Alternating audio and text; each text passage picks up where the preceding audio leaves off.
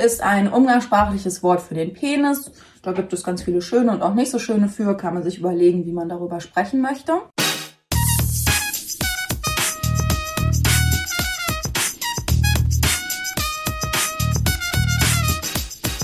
Hallo und herzlich willkommen zu unserer 41. Folge Kurzer Prozess, ein juristischer Rundumschlag mit dir, Carla Geber-Geri und mit mir, Elissa Chartic-Bär.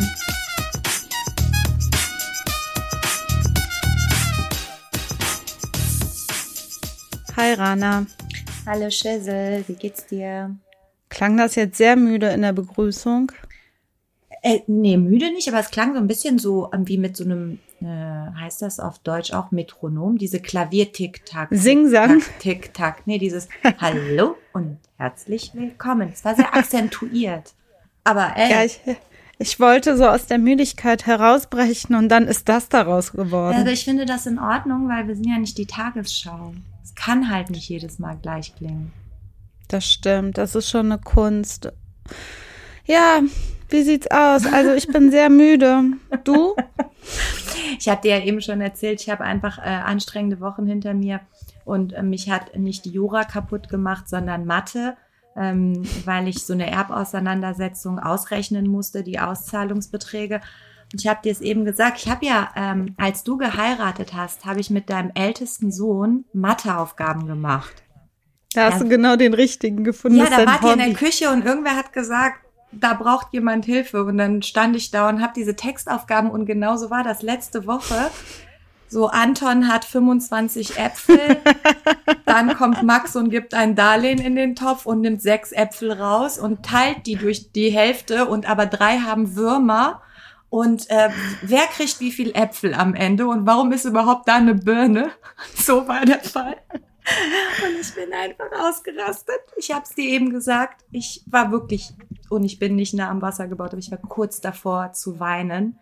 Und dann hat sich Ali Reza eingeklinkt und hat einfach die Zahlen, der hat bald Obstplatten geholt und mir das erläutert. Aber ähm, wirklich, das war so schlimm. Und der hat die ganze Zeit gesagt, was verstehst du daran nicht? Und ich so, ja, aber der Notar hat das so und so. Und aber was verstehst du daran nicht? Und das war wirklich schlimm. Oh Mann, aber äh, die Woche ist fast vorüber. Bald ist Wochenende und ich freue hm. mich, dass wir jetzt hier zusammensitzen. Es ist ein netter Ausgleich zu dem, was wir sonst immer machen. Ich muss auch sagen, irgendwie äh, belebt mich das auch immer wieder. Heute habe ich zum Beispiel gedacht, ich komme voll nicht mehr in die Gänge. Ich bin einfach zu müde von allem. Ich hatte auch so eine anstrengende Woche mit ganz viel Termin, Family Stuff, ähm, pf, keine Ahnung, Kindertermine, Arbeitstermine, alles Mögliche.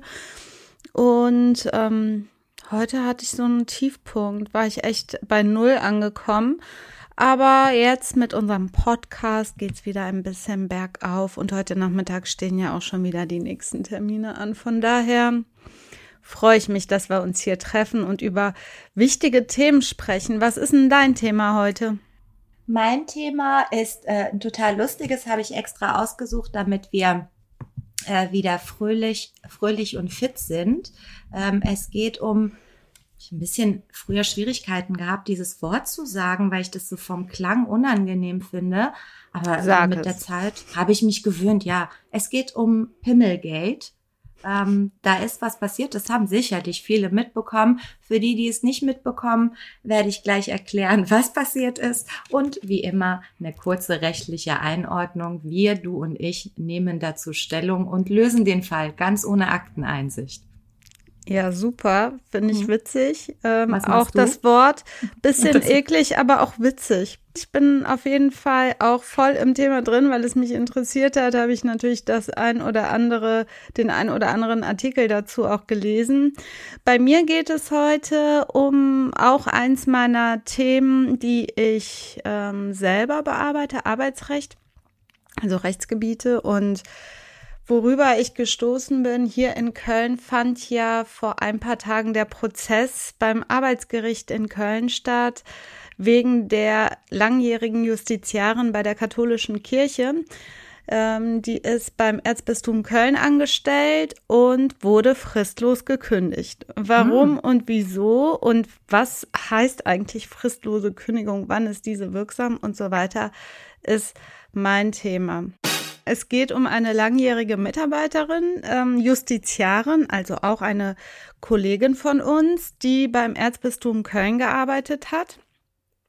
Ähm, langjährig heißt mit Sicherheit über zehn Jahre oder sowas. Ich weiß es aber nicht, wie viele Jahre es genau sind. Sie ist im Juli ähm, nachdem sie seit April 2021 krankgeschrieben ist. Ähm, Juli, Im Juli ist sie fristlos gekündigt worden. Mhm. Was bedeutet das? Sie hat ähm, eine fristlose schriftliche Kündigung bekommen und ist dagegen arbeitsgerichtlich vorgegangen. Und jetzt vor ein paar Tagen fand der erste Gütetermin statt. Das ist halt der Termin, den es dann relativ schnell bei den Arbeitsgerichten gibt. Da wird dann nochmal setzt man sich quasi an einen Tisch im bildlichen Sinne und verhandelt die Position aus. In den allermeisten Fällen kommt es da zu einem Vergleich. In dem Fall aber nicht. Die Parteien haben sich nicht geeinigt. Die Frage ist ja, die hat eine Kündigung bekommen, da drin stand, Sie sind hiermit fristlos gekündigt und dann geht die auch nicht mehr zur Arbeit. Du sagst, sie ist vor Gericht gegangen. Was hat sie getan? Also erklär mal bitte, mit welchem Verfahren, in welchem Verfahren wir uns befinden. Also, sie hat ähm, keine ordentliche, sondern eine fristlose Kündigung bekommen und ist dann, ist eh krankgeschrieben, wurde aber sicherlich auch freigestellt. Äh, das heißt, wenn man wenn der Arbeitgeber den Arbeitnehmer freistellt, muss er nicht mehr zur Arbeit kommen, wird aber weiterhin bezahlt. Mhm. Bei der fristlosen Kündigung ist eine Freistellung nicht der Fall, weil die ist ja dann sofort gültig genau. mit Zugang. Grund dieser fristlosen Kündigung ist wohl, das kam jetzt heraus, dass sie einen Bürostuhl, der besondere Eigenschaften hat, ähm, ihren Bürostuhl aus dem Büro mitgenommen hat während der Pandemiezeit für ihr Homeoffice. Da hat sie offensichtlich auch von zu Hause gearbeitet und hat nicht Kardinal Wölki oder sonst wen persönlich gefragt, sondern hat ihren eigenen Bürostuhl aus ihrem Büro, in dem sie sitzt, mit nach Hause genommen.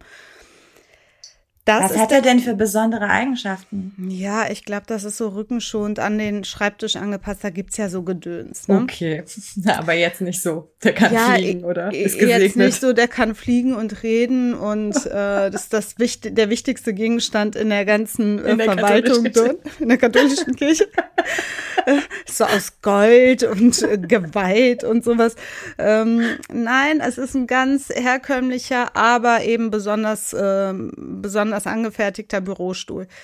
Ja, das Ding ist, die katholische Kirche nimmt das zum Anlass, um der Mitarbeiterin fristlos zu kündigen. Jetzt muss man sich fragen, wann, was ist oder wann darf man jemanden fristlos kündigen? Ja, bitte. Ja, so ganz formelhaft kann ich dir sagen, die fristlose Kündigung ist dann gerechtfertigt, wenn das Vertrauensverhältnis unwiderruflich zerrüttet ist, mhm. wenn also Dinge geschehen, die ein zusammen, eine Zusammenarbeit zwischen Mitarbeiter und ähm, Arbeitgeber unmöglich macht, unzumutbar macht. Also das müssen schon Sachen von enormem Gewicht sein. Wir haben das, den Fall ähm, jetzt nicht in der Wir sagen immer wichtiger Grund, ne? Also sowas wie ja. Klauen. Klauen, also Diebstahl, ein klassischer Diebstahl ist ein Grund für eine Kündigung, aber das ist in der Regel eine verhaltensbedingte Kündigung. Mhm. Ähm, dann kann man unter Umständen, es kommt immer auf den Einzelfall an und Billigkeitserwägungen und so weiter. Aber eine fristlose Kündigung, muss man einfach sagen, ist in den allerwenigsten Fällen wirksam. Genauso sehe ich das natürlich auch bei diesem Bürostuhl. Denn selbst wenn das eine Pflichtverletzung gewesen wäre, diesen Bürostuhl ohne Einverständnis, ohne vorherige Einverständniserklärung ähm, mitzunehmen, ist das maximal abmahnungswürdig. Okay. Mhm. Da muss man als Arbeitgeber zunächst einmal einmal abmahnen, dann kann, hat man als Arbeitnehmer die Möglichkeit, eine Gegendarstellung zu verfassen und so weiter. Dann muss man noch ein zweites Mal abmahnen wegen der gleichen oder ähnlich gelagerten Sache und dann gibt es die Möglichkeit, verhaltensbedingt zu kündigen. Aber eine fristlose Kündigung ist hier natürlich aus meiner Sicht, und so sieht das auch der Anwalt von der Klägerin hier, von der Justiziarin, nicht gerechtfertigt. Wegen dem Bürostuhl. Hallo, ja. bitte dich. Also, wenn sie dann da persönlich angefragt hätte, hätten die ihr vielleicht einen Verstoß wegen, äh, weiß ich nicht was, ähm, angelastet. Das ist eine reine Taktik, ein äh, Instrument, um die Mitarbeiterin loszuwerden. Das wird auch so diskutiert und davon geht die Mitarbeiterin selbst aus. Erstmal warum und dann bitte gerne danach gelagert, gäbe es nicht andere Möglichkeiten, sie loszuwerden? Also was ist das für eine äh, seltsame und auch irgendwie dumme Art, das anzugehen? Also warum wollte man sie loswerden? Also mit christlicher Fürsorge hat das natürlich nichts zu tun, ne? so eine Mitarbeiterin einfach vor die Tür zu setzen. Sie ist eh relativ unliebsam geworden. Ähm, so lässt sich aus diesen ganzen Artikeln lesen. Sie war äh, maßgeblich bei der Aufarbeitung der Missbrauchsfälle ähm, betraut. Ähm, ihr werden auch in diesen mhm. Gutachten, die wir auch schon mal besprochen haben, ähm, enorme Pflichtverletzungen vorgeworfen, nämlich neun Stück an der Zahl. Da hat sie die Missbrauchsfälle nicht an die Staatsanwaltschaft gemeldet. Ah, okay. Man muss aber auch sagen, dass diese äh, Fälle strafrechtlich schon verjährt waren. Also es war zwar eine Pflichtverletzung, die nicht zu melden, aber strafrechtliche Folgen hatte das dann letztlich nicht, weil die ohnehin verjährt waren. Nichtsdestotrotz werden ihr diese Verstöße vorgeworfen. Ähm, und ihr zugute gehalten wurde dann aber auch in diesen Gutachten alles wiedergegeben, dass sie sehr intensiv an der Aufarbeitung der Missbrauchsfälle mitgeholfen hat. Sie hat also aktiv mit den Staatsanwaltschaften kommuniziert, dass diese Aufarbeitung ähm, stattfinden kann und hat sich da sehr engagiert. Das ist auch der Grund, warum sie in diesem Klageverfahren, in dem wir uns jetzt, in dem sie sich jetzt befindet, ähm, mhm. Schmerzensgeld von 50.000 Euro zusätzlich geltend gemacht hat.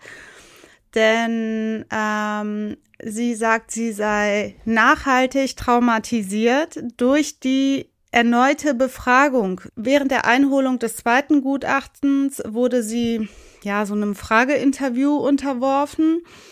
Ähm, sie musste da Rede und Antwort stehen und durch diese Befragung ist sie retraumatisiert worden und verlangt es, also wegen der Inhalte dieser Missbrauchsfälle und so weiter, die sie damals geprüft hat. Und ähm, vielleicht zur Einordnung: Es gab gegen das Erzbistum ein Gutachten aus München. Da hat genau. das Erzbistum Köln gesagt, nö, das akzeptieren wir nicht wegen formaler Fehler. Und dann hat ein Kölner Strafrechtskollege ein zweites Gutachten erstellt. Und dieses zweite Gutachten führte dazu, dass sie erneut befragt werden musste und das hat sie retraumatisiert. Genau, danke, du hast das perfekt zusammengefasst. Und deswegen fordert sie ein Schmerzensgeld von 50.000 Euro, weil ähm, ihr Arbeitgeber sie quasi damit alleine gelassen hat, äh, seinen Schutzpflichten nicht nachgekommen ist und ähm, mhm. die Mitarbeiterin einen ja, psychischen Schaden davongetragen hat. Das Erzbistum Köln ähm, lehnt all diese Forderungen ab. Also was hat sie jetzt für eine Klage erhoben, wo sie auch noch Schmerzensgeld geltend macht? Also sie hat die Kündigungssschutz, ich habe es eben gesagt, aber jetzt mhm. noch mal ganz ausdrücklich, sie hat eine Kündigungsschutzklage gegen die fristlose Kündigung eingelegt mhm. und in dieser Klage fordert sie auch 50.000 Euro Schmerzensgeld. Wegen Elissa, der sag mir bitte, wann kann ich Kündigungsschutzklage erheben? Das ist sehr wichtig, so servicemäßig für alle die, die uns zuhören. Ähm, wer eine Kündigung bekommt, eine ordentliche, eine fristlose oder was auch immer, ähm, eine kombinierte, erst eine fristlose und hilfsweise eine ordentliche oder eine Änderungskündigung, alles was mit Kündigung zu tun hat, bitte drei Wochen ab Zugang dieser Kündigung muss man eine Kündigungsschutzklage einreichen. Das ist eine Notfrist und die gilt auch bei der katholischen Kirche. Die haben da nicht so kircheninterne einwöchige Kündigungsschutzklagenfrist, sondern auch da gilt natürlich, ist ein Arbeitsvertrag ähm, die dreiwöchige Kündigungsschutzklage. Schissel, ich bin im Urlaub oder krank. Wann geht mir die Kündigung zu? Jetzt machst du aber hier Vorlesungen mit mir. Ne? Nee, jetzt möchte ich für meine 150, 190 Euro plus Mehrwertsteuer auch was haben. Und zwar für alle alternativen Möglichkeiten. Für alle, genau. Was ist wenn und das? So machen genau. wir das. Was passiert, wenn ähm, ich dann leider nicht an den Briefkasten kann, weil ich mir ein Bein gebrochen habe oder genau, so? Genau, solche Fragen kommen, wirklich. Du so weißt was das. wird man gefragt. Ähm, nein, auch dann sagt man, du musst dafür sorgen, dass dein Briefkasten regelmäßig gecheckt wird und die Kündigung gilt dir dann als zugegangen, spätestens drei Tage nachdem ähm, die abgesandt worden ist. Da gilt so eine Dreitagesfiktion. Also Leute, selbst wenn ihr im Urlaub seid oder ja. sonst wo, kümmert euch darum, dass euer Briefkasten regelmäßig geleert wird, dass ihr immer checkt, kriege ich jetzt eine Kündigung oder nicht, weil die drei Wochen Frist ist einfach erbarmungslos. Ja, und Kündigung per Mail geht ja nicht, geht nur schriftlich unterschrieben. Insofern Briefkasten ist echt wichtig in Deutschland, muss immer gecheckt werden. Äh, wundern sich andere Leute in anderen Ländern, dass wir so fixiert sind auf unsere Briefkästen. Äh, kann ich immer Kündigungsschutzklage erheben, Elissa?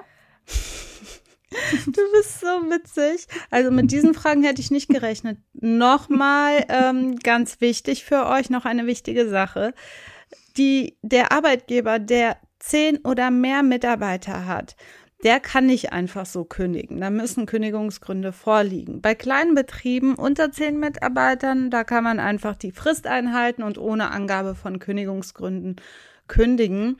Und ähm, ja, bei der katholischen Kirche, ich denke mal, das ist unstreitig, ne? dass das Kündigungsschutzgesetz anwendbar ist, oder? Ich meinst du, die haben zehn, mehr als zehn Mitarbeiter. Der Papst zählt dazu, die ganzen Kardinäle. Ich glaube, die haben mehr als zehn Mitarbeiter. Wer muss die Kündigung unterschreiben bei denen, frage ich mich. Eigentlich ja der Arbeitgeber, also Erzbistum Köln. Ich denke mal, äh, Kardinal Wölki ja, müsste meinen, ne? würde ich jetzt mal von ausgehen, dass er die unterschreiben muss. Und ähm, wer die dann da zur Post gebracht hat, per Einwurf einschreiben oder per Boten, ja, keine Ahnung. Jedenfalls, ähm, warte, ich wollte da noch was sagen, kurz zu. Ach so. Klar, wenn das Kündigungsschutzgesetz Anwendung findet, dann, wie das hier der Fall ist, äh, muss man natürlich Kündigungsgründe haben. Und das sind dann personenbedingt, verhaltensbedingt oder betriebsbedingt. Also betriebsbedingt fällt ja auch schon mal ganz klar weg. Bei der katholischen, äh, die katholischen Kirche, Kirche, die haben zwar jetzt natürlich krasse Einnahmen, äh, Einnahmen verbüßt, weil so viele ausgetreten sind, aber ich glaube, die sind trotzdem noch ganz gut im Saft. Ähm, betriebsbedingt fällt schon mal weg. Verhaltensbedingt, ja klar, hätte man allenfalls abmahnen können und personenbedingt ist ja auch fällt hier auch weg und muss nicht weiter diskutiert werden. Von daher, ich glaube, die Klage, die haben sich jedenfalls nochmal. Ich glaube, das geht hier ähm, zugunsten der Arbeitnehmerin aus, der ähm, Justiziarin, denn äh, die konnten sich im Vergleich in diesem Gütetermin nicht einigen. Es kam nicht zu einem Vergleich. Das heißt, das Arbeitsgericht Köln hat einen Kammertermin anberaumt, der wird im Januar stattfinden. Und da wird das Gericht entscheiden, ob die Klage abgewiesen wird oder ähm, der Klage stattgegeben wird. Der Anwalt von der Klägerin, von der Justiziarin, ist ein Kollege aus äh, München. Ähm, der hat schon gesagt, also so einen absurden Kündigungsgrund hätte er noch nicht erlebt. Und letztlich der, die Anwälte oder der Anwalt von der katholischen Kirche kann dem auch nicht viel entgegenhalten. Der sagt halt im Prinzip nur, das war ein super wichtiger Gegenstand für uns. Den kann man nicht einfach so mitnehmen. So wirklich so, es war mein Lieblingsstuhl. Den darf man nicht einfach so mitnehmen. Letztlich haben die halt keine ordentliche Begründung dafür, sondern die wollen die Mitarbeiterin loswerden. Weißt Und du, was das Problem war, Elissa? Haben, die konnten nicht ihre Justiziarin fragen, ja, genau. wie man in so einem Fall ordentlich kündigt, weil dass, dass das ein Kamikaze-Kommando ist, dass das blödsinnig hoch X ist. Ich meine, das fällt ja dem Nicht-Juristen schon auf. Also, Ähm, sie hat den ja nicht geklaut, den Stuhl. Sie hätte den ja wieder. Nein, es, das mit dem Stuhl ist wirklich nur ein Alibi-Vorwand. Hintergrund ist natürlich, dass die Mitarbeiterin sich da mit denen eh schon ein bisschen angelegt hat. Die hat krasses Insiderwissen, die hat halt diese ganzen Missbrauchsfälle bearbeitet. Die war federführend dort tätig in der Aufarbeitung und ähm, die ist halt natürlich eine tickende Bombe für die katholische Kirche. Ähm, und ja, das ist natürlich kontraproduktiv, dass die sich jetzt dermaßen mit ihr anlegen, aber so what? So ist eben der Stand der Dinge und ich bin gespannt, was im Januar dann rauskommt, wenn äh, das ähm, Arbeitsgericht Köln im Kammertermin entscheiden muss, was mit der Klage passiert. Der Pimmel. Schieß los.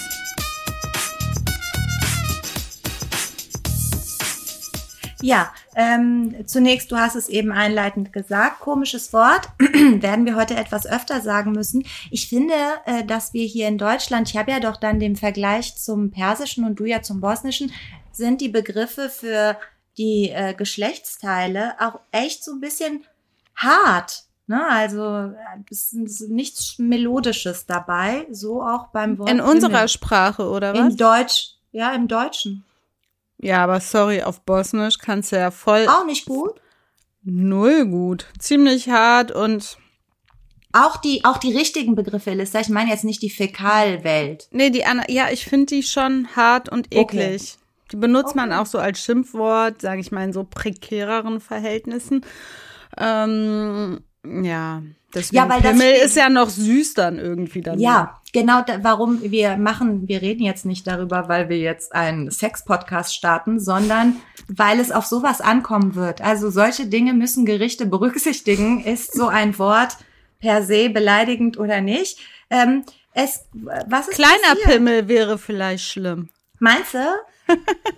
Ich weiß nicht. Das, das, Aber nur Pimmel ist ja irgendwie. Ja. Ich finde, ich finde, es ist auf jeden Fall, ähm, wir, wir greifen nicht vor. Wir werden gleich darüber reden, wie schlimm dieses Wort ist, was ist passiert. Ähm, wer auf Twitter ist, hat das sicherlich, ähm, das war gestern Abend, gestern und vorgestern ist das so ziemlich getrendet. Ähm, Erzähl. ein äh, SPD-Innensenator Hamburg, Herr Andi Grote, seines Zeichens auch Rechtsanwalt im früheren Leben, ist jetzt Innensenator und Sportsenator. Ich wusste gar nicht, dass es sowas, sowas gibt, aber er ist auch Sportsenator. Und ähm, der hat äh, Ende Mai diesen Jahres getwittert. Folgendes. Hintergrund war, dass im Schanzenviertel in Hamburg äh, ziemlich viel Party war. Er hat getwittert, in der Schanze feiert die Ignoranz. Manch einer kann es wohl nicht abwarten, dass wir alle wieder in den Lockdown müssen. Was für eine dämliche Aktion. Das hat er Okay. getwittert Ende Mai. Interessant dabei ist und wissenswert, dass er im Juni 2020, als er erneut zum Innensenator benannt wurde, trotz der damaligen Beschränkungen, die geherrscht haben, mit 30 Gästen in einem Club in der Hafen City gefeiert hat und auch ein Bußgeld zahlen musste von 1000 Euro. Das heißt, er hat sich also vorher selber nicht mit Ruhm bekleckert und kommt aber Ende Mai mit so einem Tweet um die Ecke. Was passiert in solchen Fällen? Das Internet vergisst ja nie. Shitstorm, alle möglichen Leute haben das kritisiert, was er gesagt hat. Unter anderem hat einer geschrieben unter dem Pseudonym Zoo St. Pauli, du bist so ein Pimmel.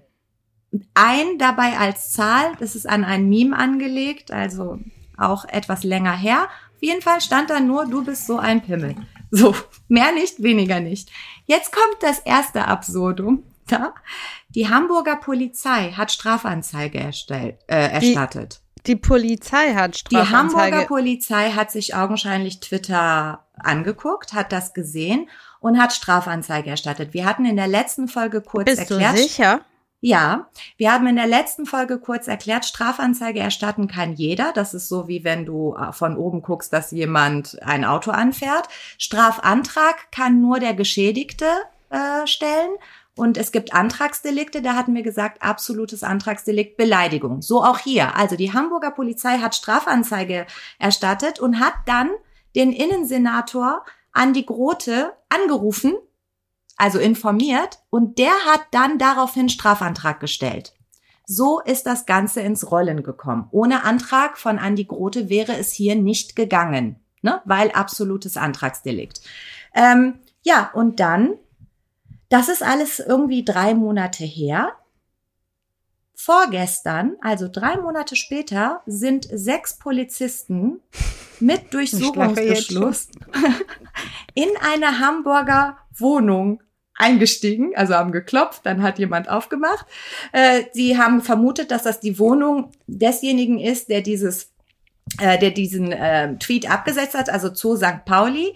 Ähm, tatsächlich war er aber nicht dort, ein gewisser, ich glaube Marlon, äh, sondern seine Ex-Freundin wurde angetroffen. Die hat auch zwei Kinder dort gehabt. Diese sechs Beamten haben geklopft, sind rein, haben die Wohnung durchsucht weil von diesem Pseudonym geschrieben wurde, du bist so ein Pimmel. Sind sechs Beamte morgens losgezogen in eine Wohnung und haben die durchsucht. So, das hat unfassbar Welle gemacht. Alle sind ausgerastet äh, unter den Hashtags Pimmelgate, Pimmelandi, Pimmelgrote. Also unfassbar kleiner Pimmel. Alles Mögliche findet sich jetzt bei Twitter. Es sind irgendwie bis gestern Abend 20.000 äh, Tweets gewesen und nochmal 16.000 zur Hausdurchsuchung.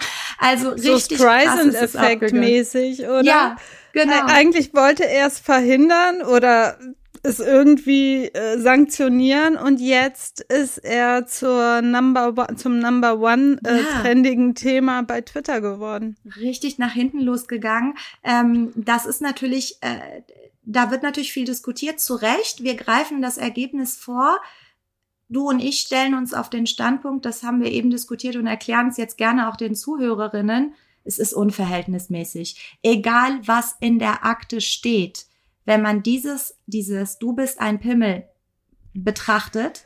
Also wenn man es runterbricht auf wirklich ja. diesen einen Satz, ja.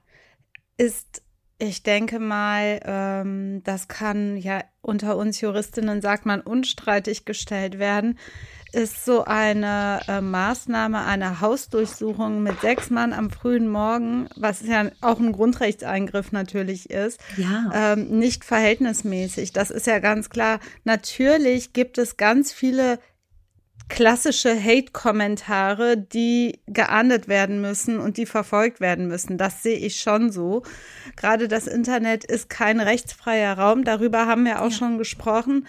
Aber sorry, bei so einem Kommentar ähm, so einen Aufriss zu machen, in die Grundrechte anderer einzugreifen, ist aus meiner Sicht überhaupt nicht mehr in Einklang zu bringen mit Verhältnismäßigkeitsgrundsätzen. Vor allen Dingen verstehe ich nicht, vielleicht kannst du mir das erklären oder mhm. uns, ähm, so ein Tweet, den man absetzt. Mhm.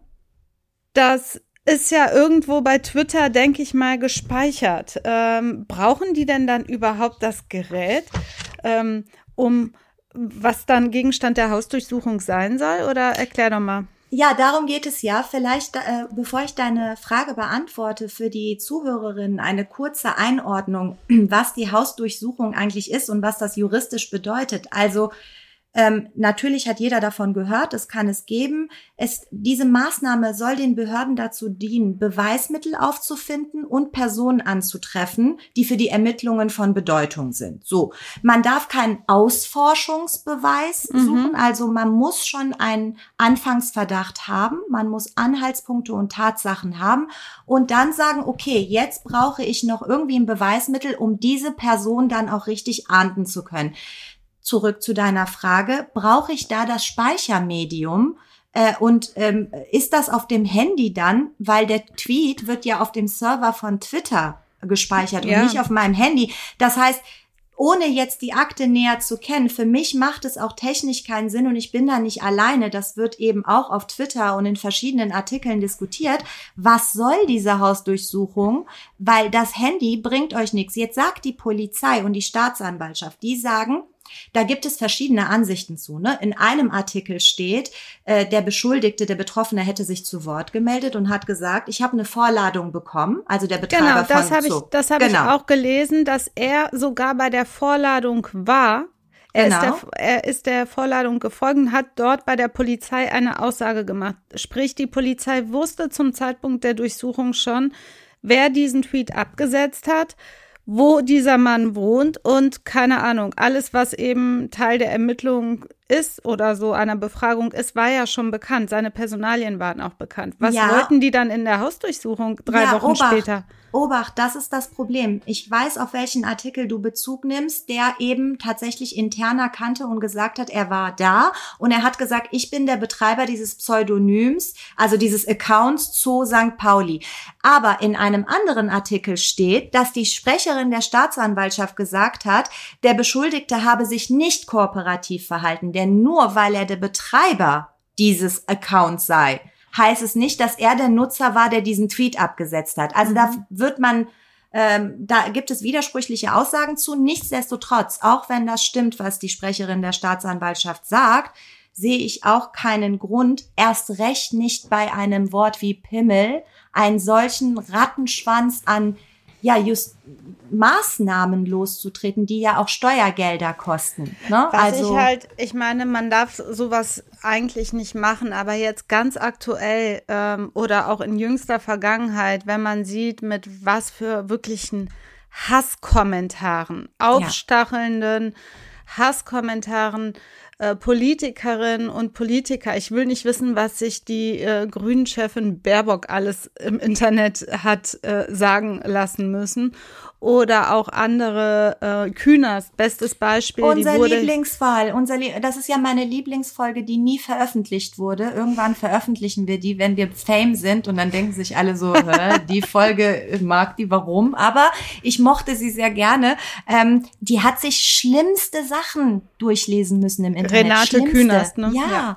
Und Baerbock, du hast recht. Und auch jedes, jedes Opfer, kürzlich gab es eine junge Influencerin, die einen Deutschrapper der Vergewaltigung bezichtigt hat, was Genau. die lesen musste im Internet. Also, Ach, alles, Frauen haben sich jetzt zu Wort gemeldet und ähm, ich glaube, ich weiß nicht, wer es war, irgendeine äh, Person des öffentlichen Lebens, irgendeine Moderatorin oder so, hat gesagt, ach so, wenn man Pimmel sagt, wird dann eine Hausdurchsuchung Genau. gemacht. Ich habe ständig Pimmelbilder zugeschickt bekommen. Ruth Moschner war das. Ach, Ruth Moschner, genau. Ähm, und da gab es nichts, also nichts, nicht mal eine, ein Ermittlungsverfahren. Und wenn ich jetzt mal nur an, ähm, an Zwickau denke, an die Wahlplakate, wo der dritte Weg, diese komische, äh, schreckliche Splitterpartei, rechtsradikale, völkisch-nationalistische Splitterpartei, ähm, aufgerufen hat, hängt die Grünen. Ja. Da ist nicht mal von der Staatsanwaltschaft Zwickau ein Ermittlungsverfahren eingeleitet worden. Ja. Ähm, hinterher doch, weil die Generalstaatsanwaltschaft die dann angewiesen hat. Aber so von Amts wegen ist nicht mal ein Ermittlungsverfahren eingeleitet worden, geschweige denn Hausdurchsuchung Durchsuchung, oder ja. was weiß ich was. Also es Ja. gibt halt ein ganz schön großes Gefälle. Und warum jetzt ausgerechnet bei dem Grote und diesem Kommentar echt eine Hausdurchsuchung ist ja schon eine Nummer gemacht wurde, kann ich einfach Nicht nur das, nachvollziehen. nicht nur das, sondern das, was dir zu Beginn so aufgestoßen hat, ist, wo du gefragt hast, bist du sicher? Die äh, de facto hat die Polizei hier ja von Amts wegen das alles ins Rollen gebracht und Grote ist erst mit seinem Strafantrag dazugestiegen. Also, dass du da als Polizei an dem Punkt sagst, das ist ein Schritt zu weit, Pimmel geht zu weit. Ja, Vergewaltigungs- und Mordfantasien, sagt eine Poetry Slammerin, Veronika Rieger, wurde alles eingestellt, aber sowas führt dann zu einer Hausdurchsuchung. Das ist krass. Ähm, wir wollen jetzt nicht nur wie alle anderen und wie die ganzen Artikel einfach sagen, das ist unverhältnismäßig, das ist unverhältnismäßig, sondern ähm, ich möchte gerne kurz, wirklich ganz kurz erklären, warum es unverhältnismäßig ist. Denn Ja, aus, aus meiner Sicht ist das hier äh, weder eine, also wir haben ja oft gesagt, Meinungsäußerung ist ein hohes Gut. Darüber haben wir echt oft gesprochen. Und wir haben auch schon auf den, ähm, auf die Urteile des Bundesverfassungsgerichts verwiesen, wo wirklich en Detail für fast schon Dumme dargelegt wird, wann die Meinungsfreiheit eingeschränkt wird. Ähm, du darfst deine Meinung nicht frei äußern, wenn es eine Formalbeleidigung ist oder Schmähkritik. In Kürze, Schmähkritik ist alles das, wo es keinen Sachzusammenhang gibt. Wir haben das Ehrverletzung ohne Sachzusammenhang. Ohne Sach Um es mal ohne- auf ein genau. paar Worte äh, Genau. runterzubrechen. Einfach Weil- irgendeine dumme Sache ohne Kontext raushauen, ähm, geht nicht. Bei Renate Künast war ja dieser sogenannte Sachzusammenhang und den Beleidigungen, die sie da äh, über sich hat ergehen lassen müssen, ein wichtiges Ding, was die Gerichte auch rausgearbeitet haben in ihrer Entscheidung, oder? Ja, ja, genau richtig, Elissa. Die, um es kurz zu fassen, ähm, damals das Landgericht, die ähm, Frau Kühners hatte ja Beschwerde erhoben gegen ähm, die Entscheidung und dann ist ja einiges auch revidiert worden. Aber äh, im Kern hat das Gericht damals gesagt, wenn du jemanden beleidigst oder dich eher verletzend äußerst und dafür aber ein Sachzusammenhang da ist, bei Künast war es so, dass es in den 90ern irgendwann mal eine Äußerung gab und deswegen waren die Leute noch in Wallung. Es ging damals um Sex mit Minderjährigen und deswegen durfte man, so das Gericht, sie derart angehen, weil man war in Wallung. Sprich, Das hat das Beschwerdegericht entschieden, oder? das hatte das Landgericht entschieden bei den ganz krassen Beleidigungen. Mhm. Du erinnerst dich. Wir Ja. müssen die nicht wiederholen, kann man nachlesen, wenn man Künast googelt. Ähm, und dann ist sie ja in Beschwerde gegangen und dann hat man das hinsichtlich der ganz, ganz krassen Beleidigungen gesagt, nee Leute, also das ist, da ist eine Grenze erreicht, da hilft auch der Sachzusammenhang nicht. genau, Es so ist ja. immer eine Abwägung, immer eine Abwägung.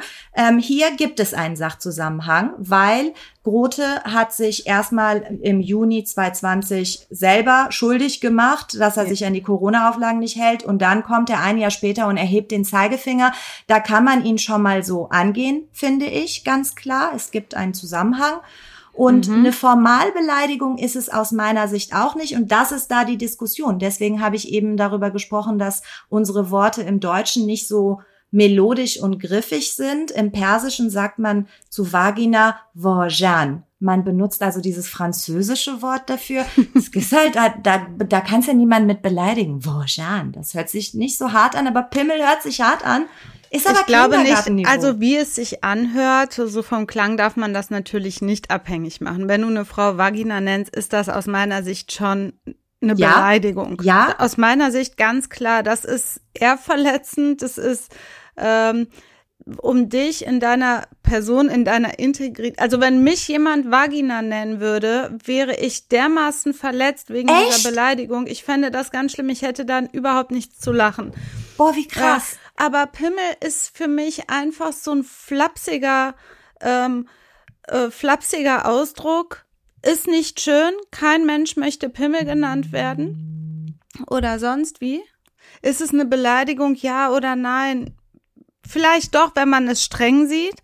Wenn man es etwas lockerer sieht und in der Abwägung, ähm, sage ich mal, eine andere Perspektive darauf hat, muss das nicht unbedingt eine Beleidigung sein, die Naja. strafrechtlich relevant ist. Aber nichtsdestotrotz halte ich, das ist ja davon zu äh, differenzieren, eine Hausdurchsuchung, die ja also auch einiges an Gewicht hat, was eben, habe ich eben schon erwähnt, den Grundrechtseingriff anbelangt. Du hast ja deine Privatsphäre, deinen häuslichen äh, Raum, deinen Haushalt, deine Familie, die du auch schützen möchtest, wenn Kinder in der Wohnung sind. Wenn du dann wegen sowas mit sechs Mann, das ist ja ein Trauma für die Kinder, ich kenne Kinder, die das erlebt haben aus meinem Familien, aus familienrechtlichen Fällen, wo dann der neue Partner irgendwie äh, strafrechtlich in Erscheinung getreten ist, wollen wir es so nennen. Und dann eine Hausdurchsuchung war, die Kinder leiden da heute noch drunter. Es ist halt voll der Schock. Kinder wissen ja nicht, was dann abgeht. Also es ist schon ein Eingriff von ganz, ganz erheblicher Kraft. Und deswegen so einer kleinen, wenn man streng sieht, Beleidigung, wenn man es nicht streng sieht, keiner Beleidigung zu machen, ist halt Obacht, so, du, du, du, alles, was du sagst, richtig, aber das wird nicht bei Formalbeleidigung diskutiert. Auch aus, aus meiner Sicht ist auch Vagina keine Formalbeleidigung. Wenn es keine Formalbeleidigung und keine Schmähkritik ist, dann kann es nur noch eher verletzend sein. Da glaube ich dir, dass du sagst, wenn mich jemand Vagina nennt, wäre ich, würde ich mich in meiner Ehre verletzt fühlen. Mir geht es zum Beispiel nicht so. Deswegen müssen wir immer den Kontext sehen. Wann wird sowas gesagt? In welcher Form? Ist das öffentlich? Ist es im Internet? Aber Formalbeleidigung ist sowas wie, das muss gesellschaftlich eine absolut missbilligte Begrifflichkeit sein. Und das ist für mich weder Vagina noch Pimmel. das ist keine missbilligte, Be wie früher wurde das bei Arschloch oder Ficker oder so. Das sind Formalbeleidigungen, wo jeder weiß, da ist jetzt wirklich, äh, das ist so missbilligt, das ist so gemein, so negativ konnotiert. Aber das sehe ich weder bei Vagina noch bei Pimmel. Das heißt, für mich ist das schon keine Es- Beleidigung. Es ist halt, wir können da ewig drüber diskutieren. Es ist halt eine Wertungsfrage. Und am Ende hängt das immer von ganz vielen subjektiven Faktoren ab. Der eine oder die eine fühlt sich dann davon total, vielleicht hat der Grot und fühlt sich halt total beleidigt vom Pimmel. Hoffentlich Vom Wort piepst Pimmel. das der Heiko. Ich habe mal eine Frage. Wenn du jetzt die Richterin bist, Staatsanwaltschaft erhebt Anklage. Ja, also geh mal vom Durchsuchungsbeschluss weg. Da sind wir uns ja einig, dass das völlig unverhältnismäßig ist. Aber die Beleidigung wurde jetzt angeklagt. Wie entscheidest du? Also ich würde ihn nicht verurteilen. Ja. Ich sehe, ich sehe wirklich das Wort Pimmel ähm, als bei einer Einstellung geht man ja immer von Geringfügigkeit aus, der strafrechtlichen Relevanz. Mhm. Und beim Wort Pimmel würde ich maximal eine Einstellung, wenn nicht ein Freispruch. Weil Pimmel ist eigentlich sowas wie Arschloch. Ist fast Aber Arschloch ist, glaub ich, Ey, du dummer. Pimmel, das sagt man doch irgendwie in gewissen Kreisen in jedem dritten Satz. Ist, ist das so? Was sind das für Kreise und warum bin ich da Also nie bei uns dabei? in Nippes ist das völlig gang und gäbe. Hier in Rat sagt man sie Glied oder sie Penis. Also bitte, so ein bisschen Anstand muss auch sein. Aber ähm, ja, Sie ich, Glied.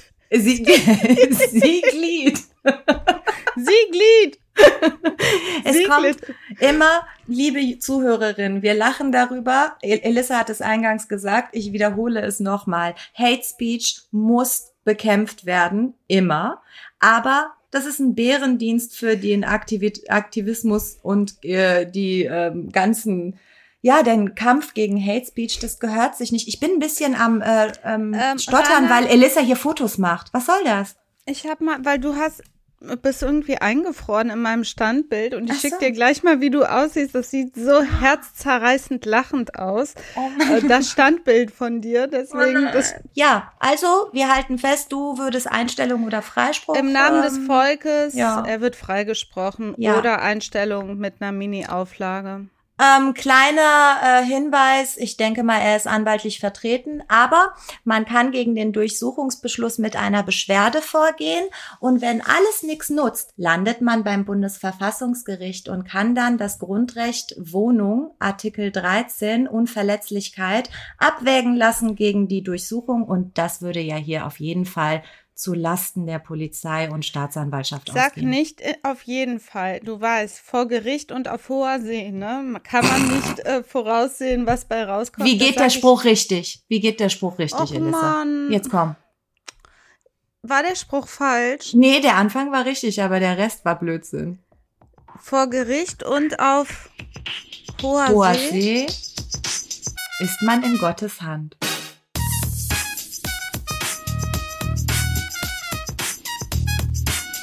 In diesem Sinne, es hat super viel Spaß gemacht. Ähm, jetzt bin ich auch wieder etwas fitter und freue Ich mich auch, aufs auch. Wochenende. Cool. Therapie. Echt- Podcast als Therapie, Therapie. Leute. Ohne Ja. Scheiß, wir treffen uns einfach einmal wöchentlich und haben unsere äh, Therapiestunde sui generis. Das Als- war die 41. Folge. Kurzer Prozess, ein juristischer Rundumschlag mit dir Elissa Chartic-Bär. und mir, Talagi Bagheri.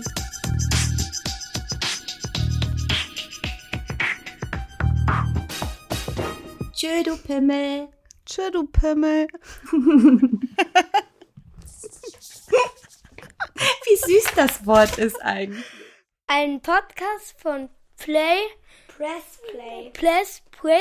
Press Ein Podcast von Press Play Productions. Press Play Productions. Ein Podcast von Press Play Productions.